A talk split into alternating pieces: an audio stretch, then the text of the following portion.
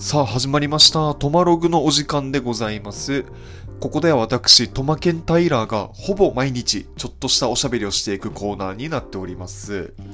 えー、まあ、スティーブン・タイラーがね、ちょっと好きなんですよ。ちょっとね。あの、割とちょっと好きって感じ。なんかいますよね、そういうアーティスト。なんかあんま詳しくはない。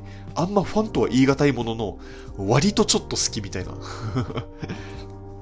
だからあの、エアロスミスもね、そういう意味では割とちょっと好きなんですけど、まあ、アルバムは1枚だけ持ってて、まあ、一時期ね、大学生の頃とかは、まあ、それはしょっちゅう聞いてて、ね、あの、好きだったんですけど、まあ、それ以上の詳しさはない。そんなレベルですね。まあ、娘のリブ・タイラーさんもね、割とちょっと好きです。詳しくはないけど割とちょっと好き。あの、最初に知ったのは、ロード・オブ・ザ・リングの、うん。ですね、ロード・オブ・ザ・リングだな。で、知って、あ、こんなに綺麗な人いるんだと思ってね、あの、なんだろう、ちょっと感動に近い、あの、ものを覚えたんですけど、あ、やっぱみんな綺麗だな、みたいな。あ、リブ・タイラーさんって言うんだ、この人綺麗だな、みたいな、ね、思ってたんですけど、まあ、その何年後かに、まあ、ある映画で、そのリブ・タイラーさんが、あの、上半身裸になってるのを見て、すごい衝撃を受けてね、なんかね、あの、向こうの映画ってそういうの多いですよね。その、第一線で活躍してる女優さんが、なんか実は平気で脱いでたみたいな。平気かどうかはわかんないけど、ちょっとそれはね、またセンシティブな社会問題として取り扱うべきことかもしれないんだけど、まあだからね、ああ、この人脱いでるんだ、あ、この人も脱いでるんだみたいな、のなんかそういうのありますよね。びっくりしちゃうんですよ、毎回。まあ、あとタイラーつながりで言えばね、タイラー・ザ・クリエイターですね。この人のことはほぼ知らないです。ほぼ知らないけど、多分好き。あのぶっ飛び方は多分好きです。まあ、ヒップホップ界隈ではね、のヒップホップに詳しい人たちにタイラー・ザ・クリエイターっていうなんか名前を出すとなんか割とみんな笑ってくれるんで、もうだからね、そういう人なんでしょうと 思ってはいますけれどもね。まあ、そんなことは置いといてですよ。あの、僕、ここ2ヶ月くらい、週4から週5くらい筋トレしてるんですよ。すごない？すごないですか、皆さん。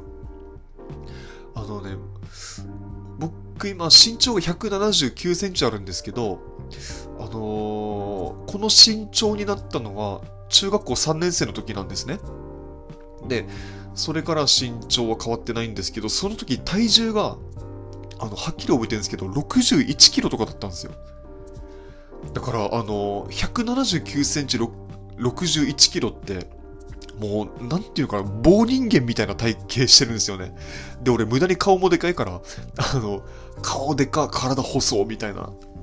まあ、そんなね、あの、最高にバランスのいい体をしてたんですけど、まあ、やっぱり棒人間、やっぱり卒業したいなと思って、思ってはいたんですよ、昔から、当時から。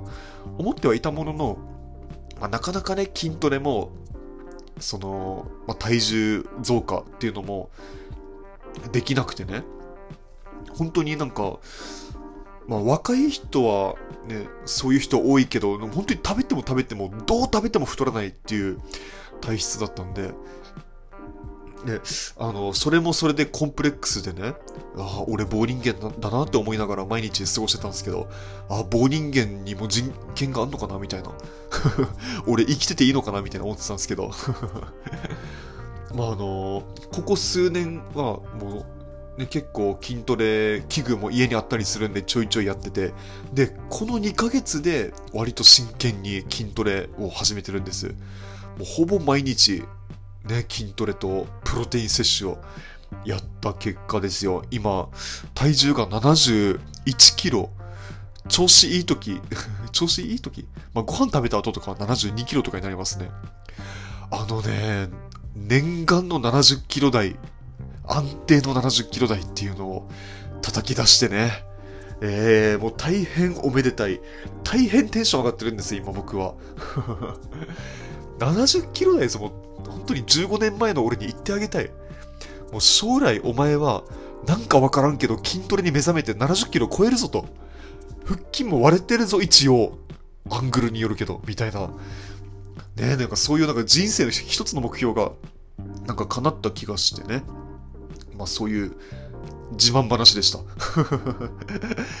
まあでも、なんだろうな、体重を増やそうとするのも、その減らそうとするのもですね、これ僕の持論で、まあ、科学的根拠とかはないんですけど、僕の感覚では、やっぱりなんか急にやるよりは、ちょっとずつ何日、何ヶ月、何年とかけて、そのコントロールしていった方が多分体にいいんじゃないかなっていう気がしてるんですよね。そうだからまあ今後もゆっくり4な4なですよ。4な4なでまあムキムキになっていこうかなと思っておりますので。